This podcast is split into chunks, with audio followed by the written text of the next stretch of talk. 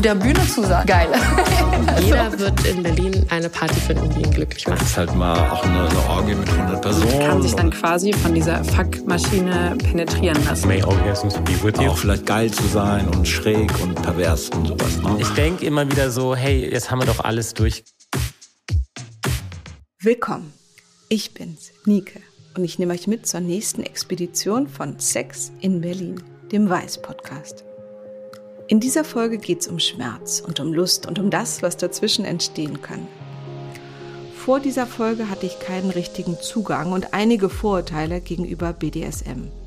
Aber nachdem ich mit Felix Ruckert, dem Gründer des IKSK, dem Institut für Körperforschung und sexuelle Kultur, und der Sexologin Lea, die ihren Nachnamen gern privat halten möchte, gesprochen habe, verstehe ich die Idee hinter dem Ganzen schon viel besser. Zuerst treffe ich Felix Ruckert, direkt im IKSK am Holzmarkt überm Kater Blau. Er ist Tänzer und Choreograf und bringt in seiner Arbeit Tanz, Sexualität und Bondage in ein, wie er sagt, harmonisches Verhältnis. Außerdem ist er künstlerischer Leiter des größten BDSM-Festivals der Welt. Sein Ziel ist es, Räume zu gestalten, in denen Menschen ihre Sexualität sicher erkunden können. Außerdem lerne ich die Sexologin Lea kennen, die ihre Arbeit als Surfen zwischen Heilkunde und Kink beschreibt. Zu ihrem Spezialgebiet gehört unter anderem sexologisches Fisten. 350 Menschen waren bereits in ihren legendären Fisting-Workshops. Beide lehren am IKSK, wo ich nun auch schon den einen oder anderen Workshop ausprobiert habe. Aber dazu gleich mehr. Kommen wir erstmal an. Ich bin hier schon ein paar Mal die Treppe hochgestiegen und war jedes Mal ziemlich aufgeregt, weil mich die ähm, wildesten Workshops erwartet haben. Und neben dem, dass es so ein tolles Gebäude hier ist, mag ich dieses Schild hier. Und zwar steht da Pain is my game. Und es stimmt einen immer schon ganz gut ein auf das, was gleich oben in der allerhöchsten Etage kommt. War neulich in so, einem, in so einer BDSM-Dungeon mhm. und es sah so hundertprozentig anders aus als hier. Und ich weiß, als ich das erste Mal hier reingekommen ist, allein so die Materialien, so Leinen, ja, hell. Die, ähm, die Seile, die hier sind, ja. die ganzen Makramee-Sachen an der Wand, ähm, ob das jetzt hier ein Gong ist. Also es hat mich eher im positiven Sinne an einen... Ähm, schön kuratiertes Yoga-Studio in einem besseren Sinne erinnert, als jetzt irgendwie an einen Kellerort. Ja, weil also bis so in die 90er war alles, was so SM oder sexpositiv stattfand, das stand, fand immer statt in der Nacht und meistens im Keller. also weil es so verboten so ist. im Dunkeln und, und, und ich habe gesagt, okay, das ist einfach, weil ich komme ja aus dem Tanz und da ist, bist ja eher immer in so hellen, lichten Räumen, weil Tageslicht ist ganz wichtig und das, das ist einfach ein ganz anderer, ein ganz anderes Setting. Ja, und die Leute gehen da auch ganz dran anders damit um. Und wir sagen, okay, das ist halt so offen und, und das ist Leute schon ungewöhnlich, die das erste Mal hier kommen, sagen, oh, sagen, es ist ja so hell. Mhm. Ja, klar. Und das, das hat das so was damit zu tun, dass, also zu Selbstverständlichen natürlich. Selbstverständlich, genau. Ja. Also ich bin das erste Mal hergekommen mit meinem Freund und wir waren beim Playfight. Mhm. Und mhm. ähm, quasi jedes Mal, wenn ja. ich hier war, habe ich gemerkt, dass das, was ich vorher angenommen habe über mich, mhm. dass ich dachte so, hey, ich bin eher jemand, ich kuschel gerne mhm. und jemanden hauen oder umschubsen ist mhm. überhaupt nicht meins. Und dann habe ich nach kurzer Zeit mitgemacht, habe mich ähm, total gut gefühlt, hatte äh, mhm. wirklich einen fantastischen Abend und man war, ich war ganz schnell sehr körperlich mit Menschen, die hier waren so. Und es hat sich so natürlich angefühlt, so schnell. Und trotzdem sind es ja zum Teil auch, gerade jetzt, wenn man so an die Seile denkt, hier sind ja so Shibari-Balken und so auch, ja auch manchmal mit Schmerz verbundene ja. Workshops. Also, hm, man muss mal so, so von der Entwicklung, weißt du, sagen wir mal, in, in den 90ern, wo ich mit diesen Sachen angefangen habe, äh, war halt so, SM war halt konnotiert mit Keller und Dunkel und Schwarz und Ketten. Ja? und das war halt praktisch auch so eine so eine Peer Group, ne, das hatte auch was mit dem sozialen Feld zu tun. Ich gehöre dazu, ich gehöre nicht dazu. Ne, das war so eine Nische. Und äh, damals, wie ich angefangen habe, mich so mehr für Sexualität zu interessieren, auch so in so einem öffentlichen äh, Kontext, war ich auch viel so in der tantrischen Szene unterwegs und in der queeren Szene und in der therapeutischen Szene. Also alle Leute, die sich so ein bisschen mit Sexualität beschäftigt haben, im weitesten Sinne, würde ich mal sagen. Und dann habe ich gedacht, naja gut, eigentlich warum nicht so das Beste aus allen diesen Welten zusammenbringen? Ne? Weil, okay, die SM-Leute sind gut mit Direktheit, muss man sagen, und, und Klarheit und Sag klaren Ansagen. Also was, was Ja, zum Beispiel Konsenskultur. Konsenskultur kommt direkt aus dem SM, ne, weil, weil das ist ganz klar, was es geht um Vergnügen. Es geht ja darum, dass es äh, nicht schlimm ist und dass es was Positives ist, was die Leute miteinander machen. Und da man aber halt mit Sachen umgeht, wie, was weiß ich, äh, Seilen oder Peitschen oder Messern und sonst was, was potenziell gefährlich ist, muss man halt sehr gut kommunizieren über das, was man macht, dass es auch wirklich klar ist. Da draußen hängen so Kneifzangen. Ja, zum Beispiel. Ne? Und während in, in, einer, in einer tantrischen Kultur ähm, ist halt so, wird nicht so viel über Konsens unbedingt geredet, inzwischen schon, aber damals weniger. Aber da wird halt mehr drauf auf Emotionen Wert gelegt und Kommunikation und sowas. Ne? Und das kann sich eigentlich gut, gut befruchten. So. Und was mich ursprünglich also fasziniert hat an, an, an SM, ist die Theatralität von dem Ganzen. Ne? Weil Also das halt sehr, Spielen, diese Rollen, Ja, weil das oder? halt nicht nur die Rollen, sondern einfach so diesen, wenn du jemand siehst, der also da irgendwie in der Bondage hängt und irgendwie unter Schmerz ist oder unter, unter ähm, ekstatischen Zustand, das ist halt einfach sehr präsent. Ja. Und das ist ja was, was man als Tänzer versucht auf der Bühne äh, selbst zu erzeugen, mit sich selbst. Und da wird, wird es sozusagen delegiert an den dominanten Part. Und das fand ich halt sehr auffällig, ne? weil wenn du eine Szene anguckst, so, du guckst eigentlich immer das, den, den submissiven Part an, das Opfer, weil das ist eigentlich was so, dadurch, dass die Leute in eine starke Emotion gehen, also ob das jetzt Angst ist oder Schmerz oder Freude oder Ekstase oder was auch immer, starke Emotion ist immer sehr präsent. Und das ist ja, was man auf der Bühne oder als Schauspieler oder als Tänzer eigentlich auch lernt, sozusagen zu erzeugen. Und da wird es halt so bewusst herbeigeführt aus Lustgewinn. Und das hat mich fa- fasziniert und dann habe ich halt angefangen, einfach so mein ganzes Wissen aus dem Tanz und aus dem Körper auf diese Techniken anzuwenden. Und es war eigentlich erstmal so ein, mehr so ein, sagen wir mal, so ein Seitenbereich von meiner Arbeit, weil ich gleichzeitig halt auch immer noch Ballette gemacht habe und wirklich so, also sehr technisch äh, Tanzstücke gemacht habe. Aber es hatte einen wahnsinnigen Erfolg, diese Arbeit. Also die Leute kamen halt wie verrückt und dann habe ich gesagt, okay, da ist wirklich ein Bedarf. Also die Leute wollen sich mehr ausprobieren. Und es macht ja auch Sinn, weil sich halt so in, in der Sexualität halt in den letzten 30, 40 Jahren wahnsinnig viel entwickelt hat. Dann sag doch noch mal zwei Tipps für Leute, die das erste Mal zu einem Workshop hier kommen. Auf was sollte man achten? Äh, also es, es, es wichtig ist auf das, aber das machen die Leute eigentlich von selber. Ne? Es gibt ähm, Leute, die halt so eher erstmal zu den Partys und zu den offenen Sachen kommen und die sind dann da eher verloren, weil es da halt keine Struktur gibt. Und eigentlich ist es immer, wenn du das erste Mal in so einen Raum gehst, in mehr ein Workshop-Setting zu gehen, wo es halt eine Struktur gibt. Also ein offenes Fest, weil da musst du schon wissen, ähm, wie du halt in Kontakt gehst und ja, was halt eine Konsenskultur ist und so weiter. Ne? Also ja, wenn man keine Ahnung hat von dem ganzen Feld, erstmal in einen Workshop gehen, nicht auf eine Party oder so ein Play-Event. Ne? Weil bei den Workshops wirst du halt ein bisschen angeleitet, wirst ein bisschen in die Hand genommen und, und da passen wir auf. So. Vielleicht ist das eher auch ein guter Tipp, erstmal bei einem Workshop von euch hier anzufangen und danach erst in Darkroom irgendwo in der Stadt einzutauchen. Ja klar, das Um so ein bisschen zu wissen, Also, so hey, wo, ja, was will mal- ich eigentlich? Das ist nicht mal die Darkroom, das was eigentlich, was mich oft immer erstaunt, wie viele Leute einfach so über ein Internet irgendwie. Zu so Also kleinen ins Playpartys nach Hause gehen. gehen. Nee, auch privat. Weißt Ja, du, ja, die auf genau. dem Internet irgendjemand einchecken, der sagt, ja, ich kann toll fesseln. Mhm. Äh, kommt zu mir nach Hause und dann kommt sie zu mir nach Hause und der kann vielleicht gar nicht fesseln, aber ja, und das ist halt wieder, weil die Leute halt erstmal so im Privaten gucken, okay, Mhm. irgendwo hinter verschlossenen Türen, so. Ja. Während so ein offener Raum viel, viel sicherer ist. Was würdest du sagen, so welche Sachen machen dir selber Freude? Sehr unterschiedlich. Also da kommen wir wieder auf, die, was halt überhaupt SM ist. Ja, das ähm, Kannst du vielleicht noch mal einmal die, den Begriff erklären, Felix? SM sagt man halt so Sadomasochismus ist die Abkürzung davon. Dann spricht man so insgesamt oft von BDSM, was halt Bondage, Discipline, Sadism, Masochism, SBDSM ja, bedeutet, wo halt so alle Spielarten umfassen. Also mein Spruch ist eigentlich so, also nicht BDSM ist eine Spielart von Sexualität, sondern Sexualität ist eine Spielart von BDSM. Also was ist Sexualität? Es hat halt eigentlich mit Intimität zu tun und Intimität hat halt mit Emotionen zu tun. Und Emotion hat halt damit zu tun mit sehr unterschiedlichen Sachen. Also Resonanzen, es hat mit Macht zu tun, es hat mit ganz vielen Aspekten zu tun. Und deswegen sind halt, und das ist halt die Erfahrung, die ich hier mache, äh, dass also für alle Leute da irgendwas zu finden gibt. Ja, es gibt also nicht In dem Spektrum praktisch. in dem von Spektrum. Unterwerfung, genau. Also ich, von ich bin der Schmerz, Meinung, von jeder hat irgendwo einen Kink. Ja? Okay. Und auch die Leute, die sagen, ich habe überhaupt kein King, Ich bin so gespannt, was meiner ist.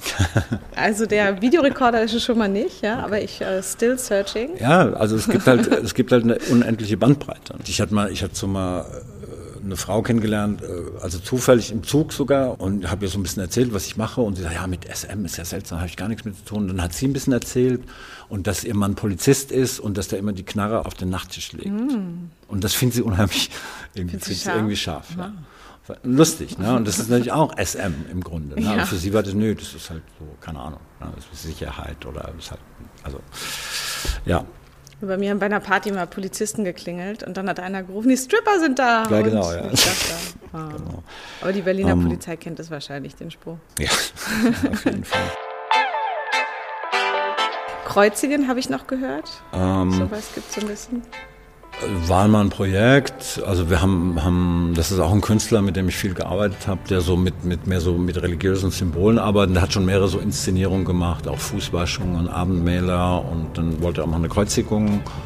Und das ist auch jetzt keine, keine Kreuzigung im Sinne, dass du dann da ausblutest, sondern es ist einfach nur ein, ein Riesenkreuz, aber wirklich so sechs Meter hoch.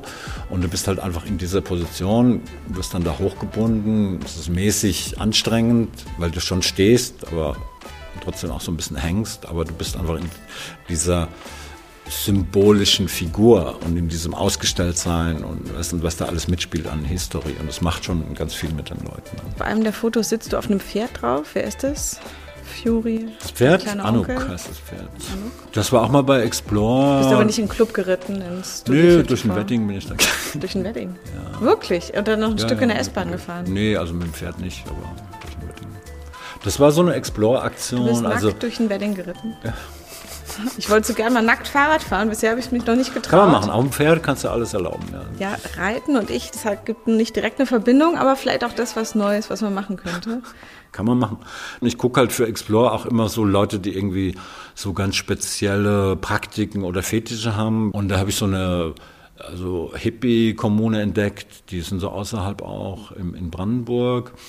Und die haben halt Pferde und denen ihr Ding ist halt nackt reiten. Mhm. Im Sommer, die, satt, also die satteln ihre Pferde nicht und setzen sich also direkt aufs Pferd nur mit so einer kleinen Trense und reiten halt. Ich sag toll. Also reiten ist sowieso toll. Ne, weil du hast halt diesen riesen Leib da unter dir, der halt Wahnsinns Power hat und sich bewegt, aber du hast es gleichzeitig in Kontrolle. Das ist auch so ein Auch so ein bisschen Auch interessant, ist auch Ich bin total mir ganz sicher, die ganzen Total Pferdemädchen, wenn ich die sehe in ihren Total. schwarzen Stiefeln, deshalb hat es mich eigentlich auch abgestoßen, weil ich so dachte, so, äh, nee, das ist überhaupt nicht mein Ding, irgend so ein Tier zu quälen, Nee, damit ich total irgendwie SM. mich als weiße Frau da drauf schwinge und dem auf den Po haue. Also für mich war es nichts, aber vielleicht ist ja nackt was anderes. Ist nochmal was, ich meine, das ist sowieso, ich meine, du sitzt auf diesem Ding, weißt du, und das sind Mhm. halt 500 Kilo. Ne, und es bewegt sich, ne, und es ist warm und es ist Fell und du sitzt da drauf. Und wenn du dann Ah. da nackt drauf sitzt, ist nochmal eine andere Nummer, ist schon hot. Das ist auch was, also was Pferde ich- sind schon geil, ja. Also was ich hier auch erlebt habe, ist, dass einer ähm, der Teilnehmer hat mich einfach in den Arm genommen, weil Mhm. ich ehrlicherweise dachte, es ging um Breathplay und ich dachte, es wäre Anpusten. Mhm. war es nicht, habe ich dann festgestellt. Und dann war ich so, oh nee, ich glaube, das ist, ist es jetzt gerade nicht für mich. Und dann meinte er, was willst du denn sonst? Und dann habe ich gesagt, ach, vielleicht kannst du mich einfach in den Arm nehmen. Und da hat er mich in den Arm genommen, wie ich glaube ich noch nie in meinem Erwachsenenleben in den Arm genommen wurde, obwohl ich ja schon seit 20 Jahren in festen Partnerschaften bin und da auch wieder gemerkt habe, wie selten man das mal von jemandem quasi man ich erlebe Sexualität und ich umarme Kinder die ganze Zeit, aber dass mich ein Erwachsener so ganz festhält und in den Arm nimmt und man sich wirklich mal so reinlehnt, habe ich so noch nie erlebt und das hat mich es hat mich umgehauen, Felix. Ich war wirklich, ich hätte fast, also es war so eine wirkliches Intimität und hat so viel Emotionen ausgelöst und dass man das auch bei sich merkt, dass man da auch einen anderen mal drum bitten kann einfach. Das machen ja auch nette Menschen um mich rum so. Also das, da bin ich euch auf jeden Fall auch sehr, sehr dankbar für. Hast du mal Bondage probiert? Nee, ich, ich, aus Na, feministischen ist Gründen auch- lehne ich es ab. Das kann ich doch nicht machen. Ali Ja, Schwarzer mal würde so sich an. bei mir beschweren. Okay, nee, schau's mal so an. Weil, also, weil, nee, ich, ich kam jetzt drauf, Und weil das halt, das hat also ganz viel auch mit diesem Umarmen zu tun. Mit so einem Halten. Ja, ja, weil die, die Seile, weißt du, die, also die halten dich halt und die geben so ein Gefühl von Sicherheit und Kompaktheit. Und gleichzeitig aber durch den Druck, dein Körper expandiert auch. Ne? Also weil du, dein Körper geht so ein bisschen dagegen automatisch. Ne? Und das hat auch so ein, macht so ein Gefühl von, von Offenheit und Freiheit. Das ist Also halt, so die Leute- Inhale, dann ist Exhale. halt, das ist was mir so das Bondage-Paradox. nennen. Ne? Du bist halt komprimiert und gehst auf. Ich sehe das also viel, wenn ich das so beobachte, auch, dass da einfach auch die die Männer oder der, der Fessel und sind halt öfters männlich gelesene Personen, die die Fesselrollen gehen, die da eigentlich auch in so eine Art weibliche Rolle gehen, weil sie halt, weißt du, halten und umfangen und beschützen und sorgen und schaukeln. ja. Dann, also mal um dann die feministische Ja, ja, genau. Du hast halt das, du siehst halt, okay, der, der Typ quält das unschuldige Mädchen, aber mhm umgekehrt, wenn man also von der Innensicht ist es oft so, weißt du, jemand hält mich und umfängt mich und umsorgt mich. Also das ist auf jeden Fall ein Aspekt davon. Ne? Nicht, dass es andere nicht auch gibt. Das ist auch so, wenn du Leute fesselst das erste Mal, entweder die werden wütend und wollen sofort raus, ja, oder oder die schmelzen darin, weil sie genau diesen, diesen Effekt haben. Ne? Und das ist also auch was für Leute, die halt so ein bisschen überkontrolliert sind, über, überstreng mit sich selbst, weil in, in, dem Moment, wo du halt im Seil bist, gibst du halt auch Kontrolle ab. Weißt du, du bist für nichts mehr verantwortlich, weil du kannst ja nicht. Also es macht auch sowas mit deiner Psychologie. Sag ich, okay, alles gut, ich bin unschuldig. Diese ganzen Fetische, das sind halt so ähm, Sachen, wo ich einfach interessant finde, sich anzuschauen, weil man halt feststellt, also es gibt so bestimmte Sachen, auf die ich stehe, aber dann gibt's, du entdeckst auch immer wieder, dass es Sachen gibt, die mit bestimmten Leuten funktionieren und mit anderen eben nicht. Ja? Oder auch in Situationen natürlich, genau. ne? Und auch situationsbedingt, ganz klar situativ. Ne? Und das heißt dann, dass wir halt eigentlich so als sexuelle Wesen nicht unbedingt so festgelegt sind. Das ist oft auch so eine Idee, die wir von uns haben. Ja, ich bin Mann, ich bin Frau, aber das heißt nicht, dass ich nicht als Mann auch gern mal submissiv bin oder umgekehrt. Ne? Und, und oft ist es halt so äh, verbunden mit verschiedenen äh, Resonanzen mit verschiedenen Leuten. Und das ist halt ein Teil von der gesellschaftlichen Entwicklung, die sich halt so ein bisschen wegbewegt von, von der Zweierbeziehung und der Familie, was wieder damit zu tun hat, dass halt äh, inzwischen Reproduktion geregelt ist, dass halt Frauen ihr eigenes Geld verdienen, also nicht mehr auf die Männer angewiesen sind, um die zu ernähren und so weiter. Und, und, und auch deine äh, Kinderwunsch kannst du auch erfüllen. Deswegen ist so diese klassische Format Familie fällt halt so ein bisschen auseinander. Und damit findet automatisch meiner Ansicht nach auch so eine Differenzierung statt in, in der Sexualität, dass Leute einfach mehr und mehr auf den Gedanken kommen, also äh, Beziehung und Sexualität gehört nicht unbedingt zusammen. Und das hm. Nicht-Binäre auch? Und das Nicht-Binäre, genau, ja das löst sich auch. Wir sind in so einer Zeit, wo sich alles ein bisschen auflöst und das ist ja auch ein guter Wobei ich glaube, Prozess. dass es ja eigentlich nichts Neues ist, sondern dass es grundsätzlich ja. total da ist. Und Felix, was ich nochmal sagen kann, ich habe mich jetzt hier nicht kreuzigen lassen. Also es ist gar nicht so extrem, was ich erlebt habe hier, sondern ähm, ich habe was ganz Verrücktes erlebt. Und zwar, dass man in den Raum kommt und da sind Menschen, selbst jemand, der mich jetzt so von körperlich gar nicht jetzt, ich hätte den im Club nie angesprochen. Mhm. Und man kommt aber körperlich zusammen und erlebt was ganz Besonderes und Schönes miteinander in einem, in einer Übung, in einem Moment, was für mich weit über, was vielleicht im weitesten Sinne was mit Sexualität zu tun hat, aber eher auch mit Körper. Mhm was mich ganz tief getroffen und bewegt hat. Also wo ich so das Gefühl hatte, man kann einander nahe kommen, ja. unabhängig eben davon mit, möchte ich jetzt mit dir leben und Kinder haben oder auch genau. jetzt bist du mein One-Night-Stand nee. oder mein Flink nee. oder irgendeine Definition, sondern wir haben jetzt eine Körperübung und du legst dich jetzt auf meinen Rücken oder nimmst mich in den Arm oder zwickst mich in den Po und es passiert was, was ich ähm, einmalig bisher fand. Wie, ja. was, was ist das, was ich da erlebt habe? Also was, was passiert zwischen den Menschen? sagen wir mal, du hast, sagen wir mal, einen sozialen Raum erlebt, ja, einen Raum, der halt also empathisch ist, ne? und das ist halt nichts Normales.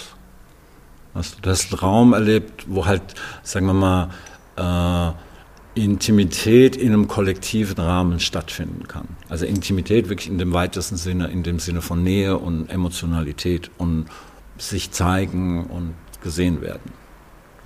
Und das ist ungewöhnlich, weil das machen wir nirgends. Also das machst du nicht in der U-Bahn und auch nicht bei irgendwelchen, sagen wir mal, Tango-Kursen, sondern das macht man halt, wenn überhaupt, in der Zweierbeziehung. Zu Hause mit dem Partner, da erlaubt man sich so emotional zu sein und schwach zu sein und verletzlich zu sein, aber auch vielleicht geil zu sein und schräg und pervers und sowas. Ne?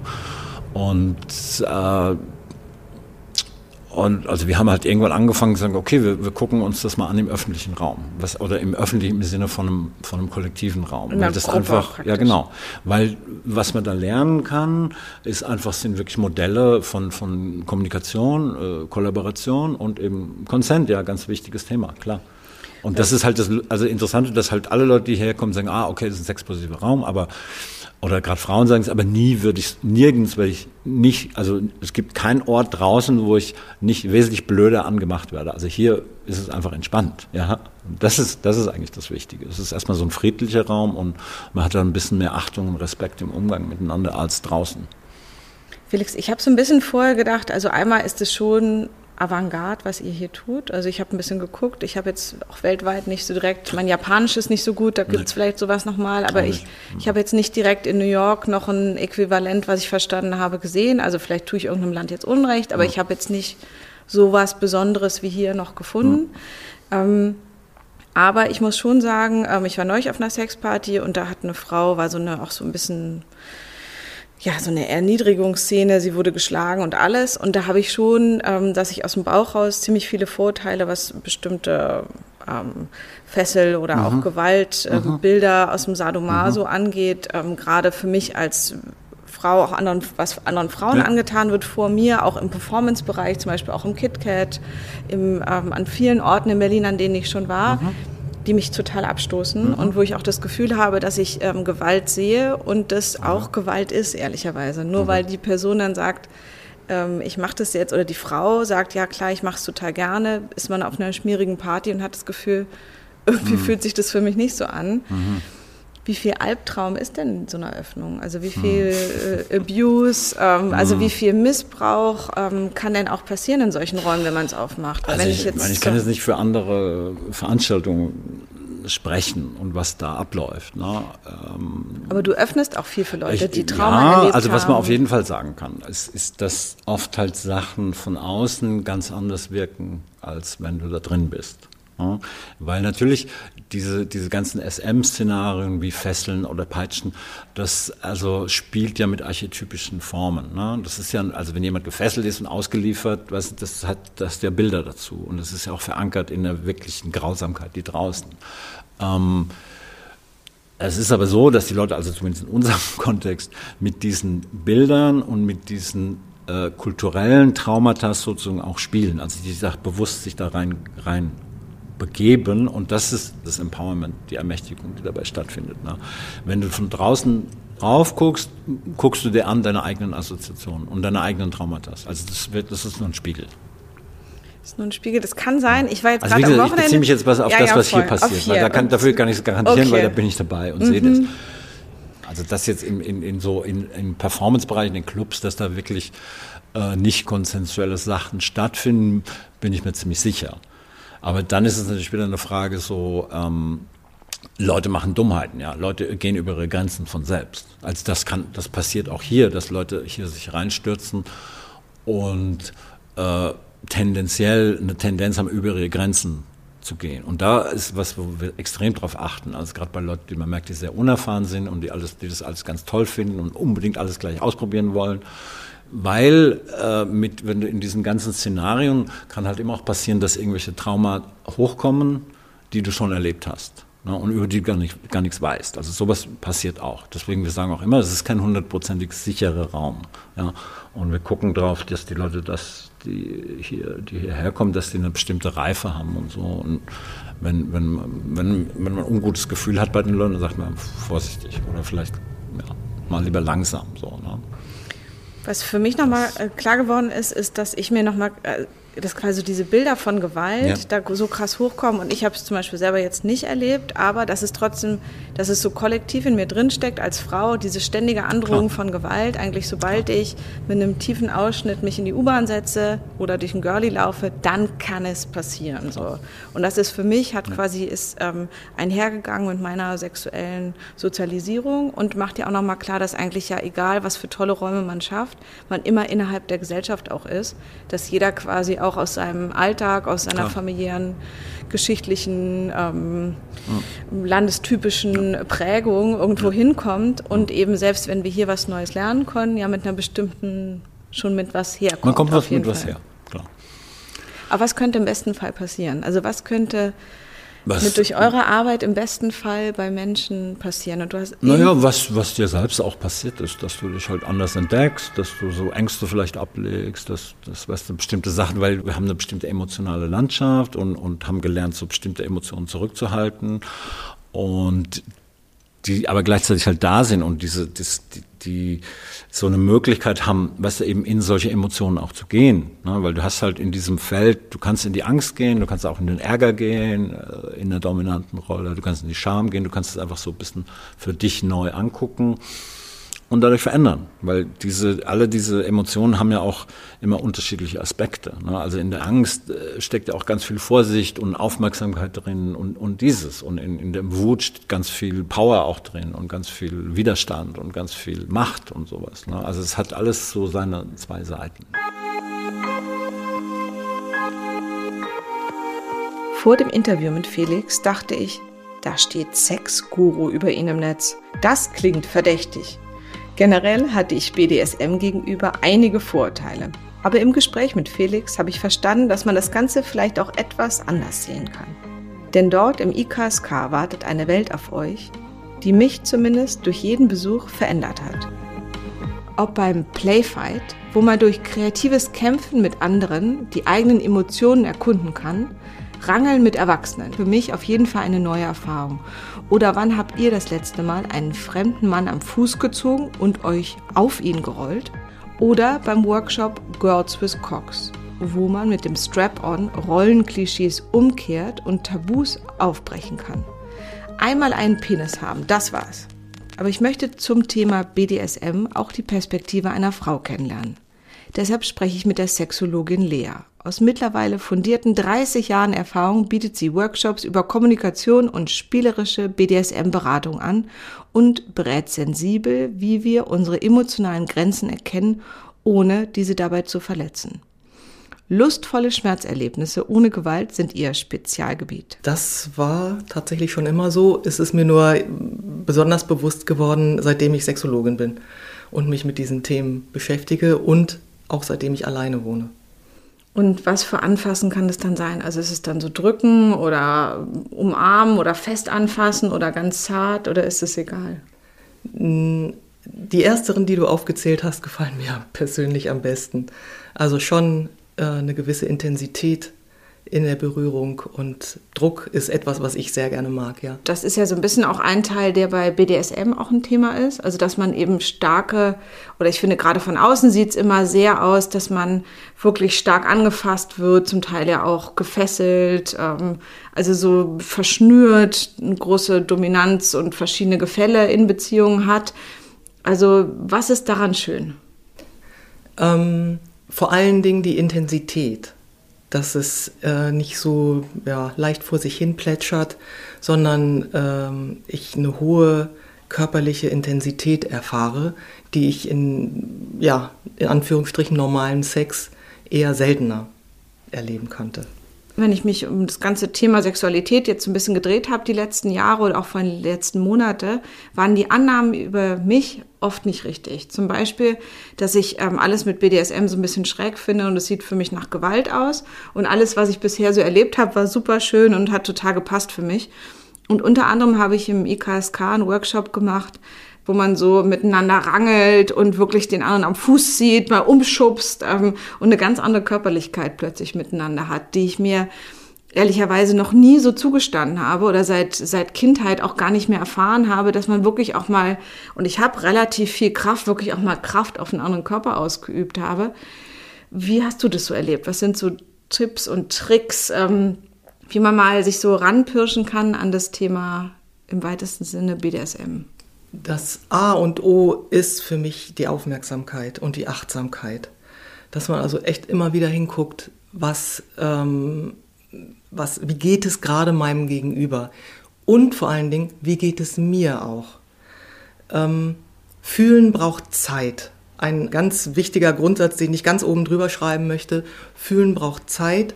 Und um äh, wirklich in einen guten Kontakt zu kommen, zum einen mit mir selber und auch mit dem anderen braucht es Zeit, um das wahrzunehmen, nicht und dann eben nicht nur wahrnehmen, sondern auch ausdrücken zu können.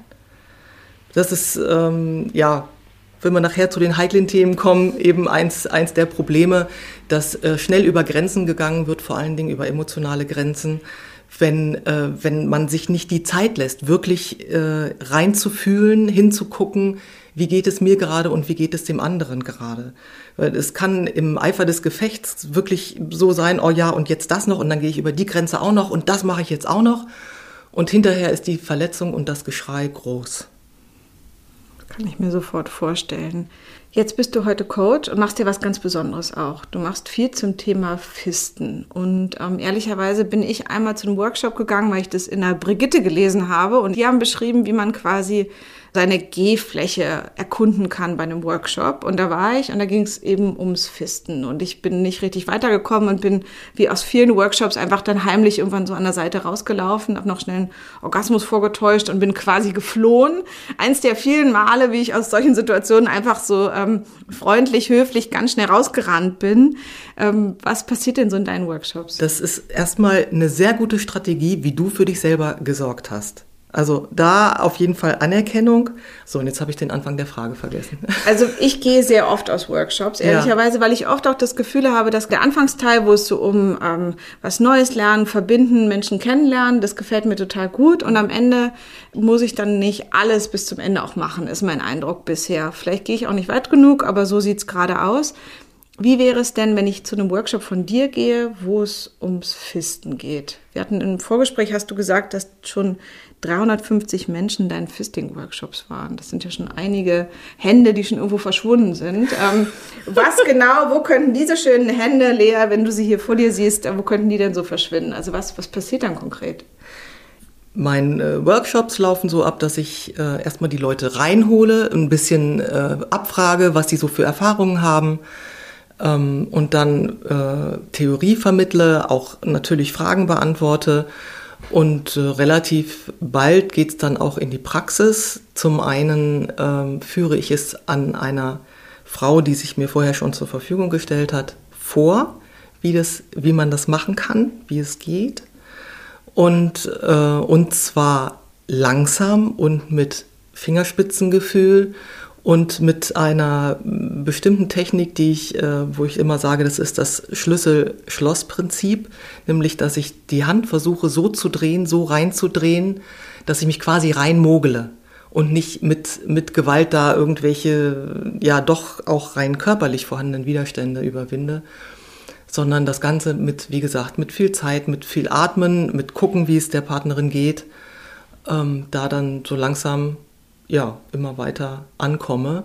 Auch mit Hilfe der Partnerin, die ähm, mir zum einen Zeichen gibt, die mit mir kommuniziert. Bitte Kommunikation ist extrem wichtig, um herauszufinden, wie geht's mir, wie geht's dir. Mm, und äh, sich selber auch draufschiebt auf die Hand möglicherweise bei einem bestimmten Punkt, weil es gibt eigentlich je nach Größe der Vagina und Größe der Hand ähm, gibt es eben, wie gesagt, äh, allein körperliche Widerstände. Dann kann es sein, um, den, um einen gewissen Schmerzpunkt zu überwinden, dass es gut ist, dass sie sich drauf schiebt. Also ich erfahre mein Inneres mit Hilfe der Hand eines anderen Menschen. Und dann, was passiert da Schönes? Oh, es kann sehr viel passieren. Ähm, einmal habe ich erlebt, dass ich beispielsweise bei einer Frau, die die Erfahrung gerne machen wollte, gar nicht reingekommen bin, weil sie dermaßen am Squirten war, dass sie mir ständig das Gleitmittel abgespült hat von der Hand und ich also nicht weit gekommen bin. Ähm, das kann man damit auslösen, zum Beispiel. Ähm, ich würde nicht unbedingt damit rechnen, äh, Orgasmen auszulösen. Die finden eher statt beim Rausnehmen der Hand oder hinterher. Es ist eine hohe Intensität, es ist ein Gefühl von ausgefüllt sein. Für den Aktiven ist es ein Gefühl von, oh mein Gott, ich bin mit der Hand im Körper meiner Partnerin. Wo macht man das sonst noch, so wirklich tief drin zu sein im Körper? Und äh, ein, ein Teilnehmer hat mir mal gesagt, ich bin mit meiner Hand viel näher an meinem Herzen und habe viel stärker eine herzliche Verbindung mit dir, als wenn ich meinen Penis in dich reinstecke. Das fand ich auch sehr interessant. Ist es oft so, dass wir durch was Körperliches auch was Emotionales auslösen und auch durch unterschiedliche Praxis auch andere Erlebnisse haben. Also so zum Beispiel, dass ich mich jetzt jahrelang einfach nur Frau, Mann aufeinander gelegt habe, hat mir im Leben nicht das beschert, was mir das letzte halbe Jahr als Recherche für den Podcast, was ich da alles so ausprobiert habe, wie zum Beispiel jemand an einem Fuß zu ziehen oder so oder mich Rücken an Rücken mit jemandem zu legen oder eben auch mehr Druck, ähm, festes Halten, starkes Umarmen sich mit Schoko in der Sauna einschmieren oder so. Das sind ganz andere sensuelle Erlebnisse und sind für mich auch emotional ganz unterschiedliche Erlebnisse gewesen. Was ist das für eine Brücke zwischen, ähm, zwischen Fühlen, ähm, körperlich fühlen und emotional fühlen? Was, was hast du da so schon erlebt? Ja, es ist eben die Verbindung zwischen Herz und Körper, die ich ähm, vor allen Dingen durch den Atem auch befördern kann und durch den Wunsch natürlich wirklich tief zu fühlen. Ähm, es gibt Menschen, die können also durchaus äh, alles Mögliche an, an sexuellen Abenteuern erleben und kommen nie dahin, dass sie eine starke Verbindung zu sich selber finden und äh, in ihr Herz. Muss man üben, muss man bereit zu sein und ähm, ja, sich dafür öffnen ähm, und auch keine Angst haben vor dieser hohen Intensität das habe ich früher auch beim Sex selber erfahren, dass ich meinem Partner dann gesagt habe, du mach dir nichts draus, wenn ich komme, kann das auch passieren, dass ich weine. So, und wenn er das weiß, ne, das ist, deswegen sage ich immer wieder, kommuniziert miteinander, redet darüber, was, äh, was los ist, was passieren kann, wo die Grenzen sind. Ähm, wenn man das weiß, ist das leichter, sich sicher zu fühlen, auch ähm, miteinander einen sicheren Raum zu schaffen, wo ich es wagen kann, näher an meine Gefühle zu kommen. Näher an mich, auch näher, während ich näher an den anderen komme. Das ist auf jeden Fall immer ganz, ganz viel, was passieren kann, gerade wenn man mal Sachen ein bisschen anders macht und nicht nur Seestern auf dem Rücken. Was ich trotzdem sehr mag. Ich möchte da nichts Schlechtes gegen sagen. Ähm, Lea, du machst es schon sehr lange. Du bist jemand, die jetzt nicht seit einem halben Jahr in Berlin ist und jetzt endlich mal im KitKat oben ohne gestanden hat. Ähm, die soll es auch geben, auch okay. Aber ähm, du bist jetzt seit 30 Jahren aktiv in verschiedenen Szenen. Ich wollte ähm, gerade sagen, dass ich das gemacht habe im KitKat, nicht nur oben ohne gestanden habe. Das ist, ich glaube, knapp 30 Jahre her, ja. Das gute Kitty. Wahrscheinlich wurde es nicht renoviert, seitdem. Ähm, Awareness-mäßig ist auch nicht so richtig viel passiert. Das ist mehrfach umgezogen in der ah, ja, Zeit. Stimmt, es stimmt, ist mehrfach stimmt, umgezogen und äh, schöne Grüße an Kirsten. Was kann man erleben, wenn man sich auf so eine Reise macht wie du? Was würdest du sagen? Was war so? Beschreib mir einmal deine Reise. Ich glaube, der Startpunkt war tatsächlich das KitKat, dass mir ein Bekannter gesagt hat, oh, da musst du mal hingehen in den Schweineclub, wie er ihn genannt hat. ähm, und habe da sehr schnell ähm, ja, Menschen kennengelernt. Also das erste Erlebnis war ganz prägnant. Es kniete sich jemand, ein Mann vor mir nieder, hielt mir eine Gerte hin und sagte, du siehst aus, als könntest du meine nächste Domina sein. Bitte mach was mit mir. Und ich, äh, äh, okay, äh, was mache ich jetzt mit dem? Hab so ein bisschen mit der Gerte auf ihm rumgehauen und so nach fünf bis zehn Minuten wusste ich nicht mehr, was ich mit ihm machen sollte. Das wiederum hat jemand anderes beobachtet, der dann sagte, ich glaube, das, was du da gerade äh, versucht hast, das musst du erst mal selber erfahren und hat mich zu sich nach Hause eingeladen und hat mir eine, eine Session gegeben, die sich gewaschen hatte, die ich also im Leben nicht mehr vergessen werde, wo ich jetzt sagen muss, das war krasse Körperverletzung, was der Mann da gemacht hat mit mir. Aber es hat mich sehr geflasht im Sinne von, dieser irrsinnig hohen Intensität, die ich da erfahren habe. Also er hat mich verhauen und äh, das eben gemixt mit äh, sexuellen Berührungen. Ähm, und ja, ich konnte es erstmal überhaupt nicht einordnen, habe gesagt, okay, darüber will ich mehr erfahren und ähm, habe dann so langsam den Weg angefangen, im Grunde dadurch, dass ich Menschen kennengelernt habe, Menschen kennengelernt und mich mit denen ausgetauscht und Erfahrungen gemacht habe. Ich merke auch mal wieder Moralvorstellungen, die trotzdem noch total komplett in einem drinstecken, auch wenn man in Berlin Kreuzberg 36 lebt und eben auch das Grundgefühl, dass Frauen das nicht dürfen. Also Sexualität nach außen zeigen, überhaupt wechselnde Partner, ähm, sich nackt zeigen, dass das bis heute komplett, also in meiner DNA komplett drinsteckt und auch in den meisten, die ich kenne. Was hat sich für dich auch gesellschaftlich verändert? Also so von dem, wie du mit dir umgehst und auch vielleicht wie du es mit anderen sinnvoll findest? Geändert hat sich ähm, vor allen Dingen meine Fähigkeit, darüber zu sprechen und äh, auch andere Leute dazu zu bringen, über diese Themen offen zu reden ähm, und äh, sich selbst nicht zu verurteilen, eben für genau diese Maßstäbe, die man so hat, sondern eben zu gucken, ja, wo kann ich diese Grenze weiter ausloten, wie kann ich da einen Bogen drumherum machen, beziehungsweise es ist ja oftmals ähm, die Angst davor, ausgeschlossen zu werden, ausgestoßen zu werden aus der Gemeinschaft. Ähm, und da ist es natürlich sehr hilfreich, wenn man sich in äh, Community begibt, wo das gang und gäbe ist, wo es, wo es üblich ist, ähm, sich eben nichts gegenseitig zu verurteilen, wenn man mal mit jemand anderes ein intensives Erlebnis hat, was nicht unbedingt Vögeln sein muss. Ähm, also selbst, ja, wenn man eine, eine Bondage-Session oder eine Flogging-Session mit jemandem anderes hat, kann das total intensiv sein und einen sehr einfangen, so dass der Partner vielleicht eifersüchtig wird den aber dann irgendwie damit beihaben und mit, mit einbeziehen, zumindest hinterher da Kontakt, immer wieder Kontakt zu schaffen und wirklich offen und ehrlich drüber reden. Ähm, und ich sehe auch, dass das eine Parallelgesellschaft ist, dass es wirklich es nicht normal ist. Also ich weiß, dass ich da in einer Blase lebe ähm, und bin immer wieder verwundert, wenn also Menschen von außen auf mich zukommen, die eben völlig heteronormativ leben und dann immer sagen, oh Gott, das kann ich mir überhaupt nicht vorstellen und, und wie soll das denn gehen? Und ja, sich da ganz langsam anzunähern, ist, ist super wichtig. Und was gewinnt man, wenn man sich auf den Weg macht? Was mehr ist das, was Freiheit. du... Mehr Freiheit, mehr Freiheit, innere Freiheit, äußere Freiheit, Offenheit, mehr Selbsterkenntnis, dass man mehr über sich weiß und ähm, nicht verhaftet bleibt in den ja, althergebrachten Mustern. Also ist auch eins meiner persönlichen Ziele, immer wieder die alten Muster zu überwinden, ähm, beziehungsweise sich erstmal angucken und äh, gucken, wofür ist das gut, was ist vielleicht ein Sekundärgewinn davon und wie kann ich es besser handhaben, damit es mir besser mit mir geht und vielleicht dieses Muster loslassen. Dafür müsste man dann Vlogging machen. Vielleicht kannst du noch mal kurz erklären, was das ist. Irgendwie neulich wurde auch angeboten, Vlogger selbst gemacht aus alten Fahrradteilen. Ja, ja ich bin sehr ähm, ich bin ähm, handwerklich nicht besonders begabt, deshalb hatte ich auch ein bisschen Angst bei dem Girls with Cox Workshop, dass ich irgendwo was kaputt mache oder so. Ähm, deshalb habe ich mich da technisch eher rausgehalten. Ich habe auch noch keinen Vlogger selbst gebaut, aber ähm, vielleicht kannst du einmal kurz erklären, was man da macht.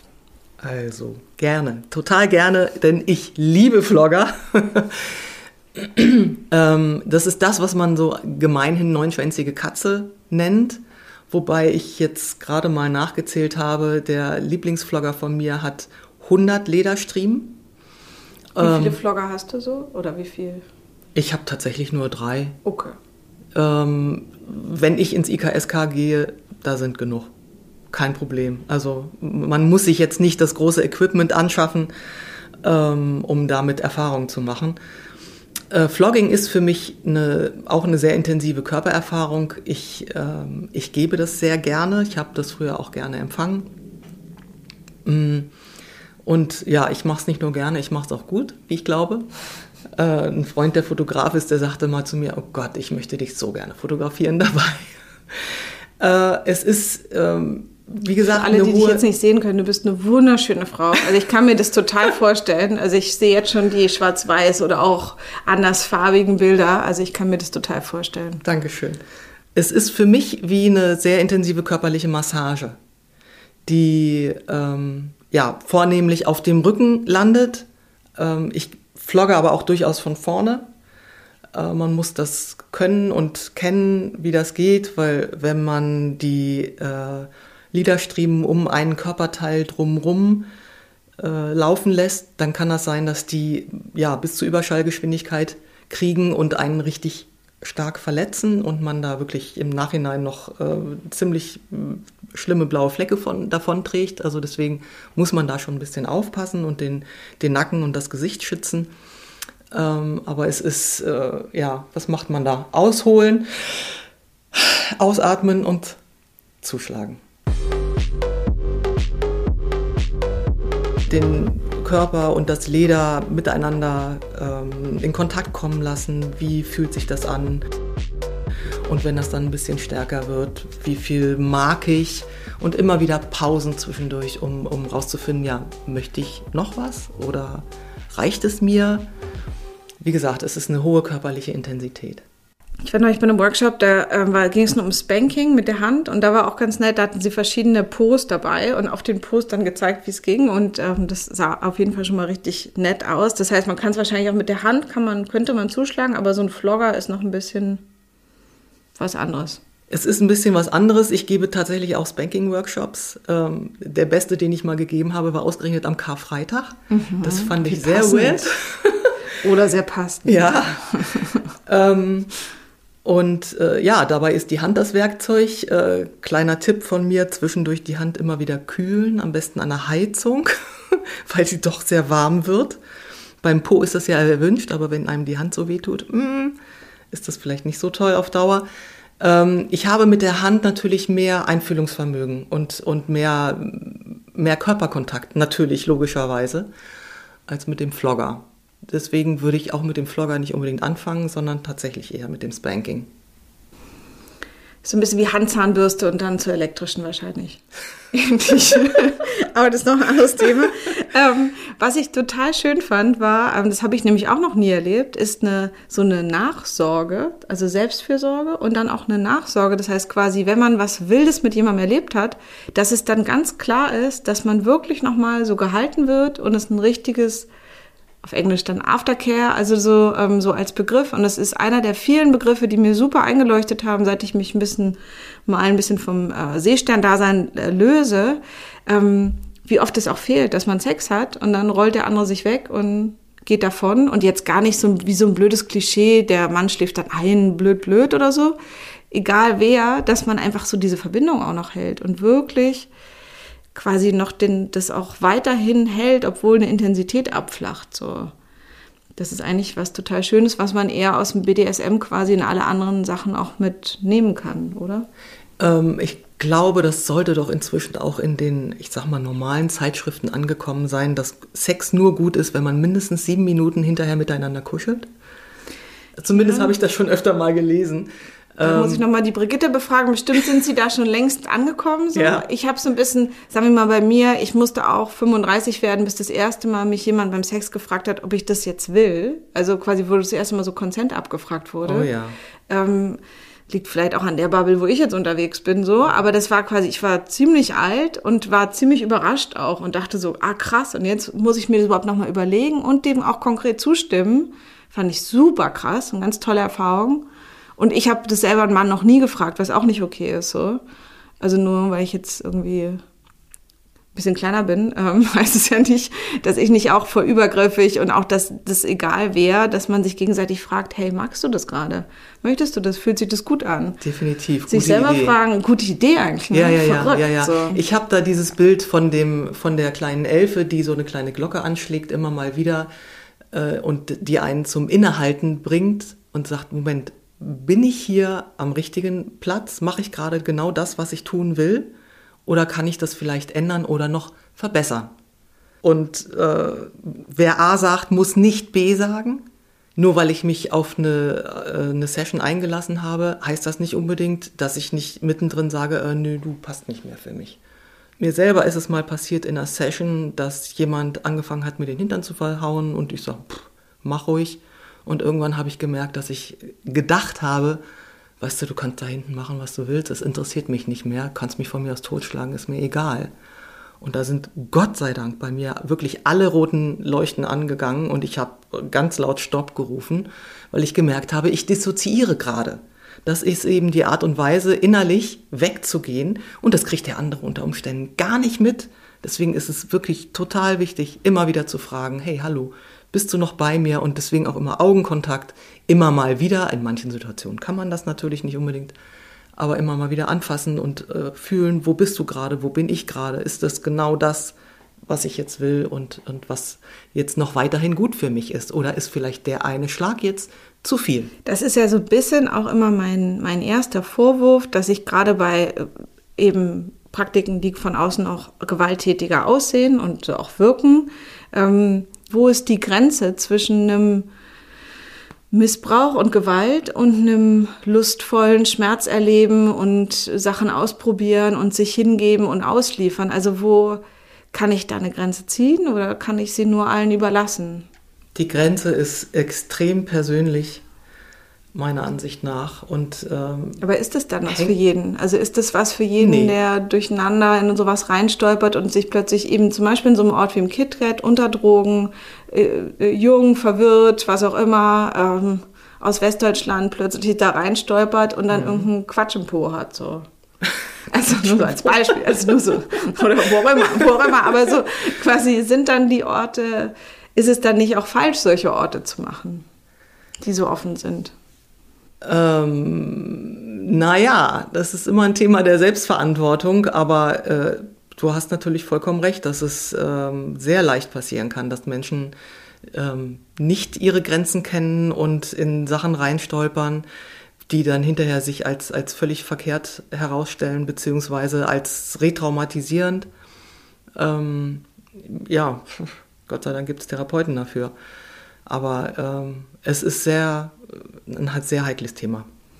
Gott sei Dank gibt es Sexualversteherinnen wie dich, weil das ist nämlich das, was ich gelernt habe, dass ähm, ganz tolle, starke, kluge Menschen Sachen anbieten, Räume anbieten, ähm, ob es jetzt ein Workshop ist oder auch ein Ort oder so, wo man gut hingehen kann und so viel für sich lernt und so viel mitnimmt für alle anderen Orte wieder und fürs alltägliche Leben was sich, also sagen wir mal, für mich hundertprozentig schon ausgezahlt hat oder auch für meine Beziehung, also so oder auch für die Freunde um mich rum, dass es für uns super Sinn gemacht hat.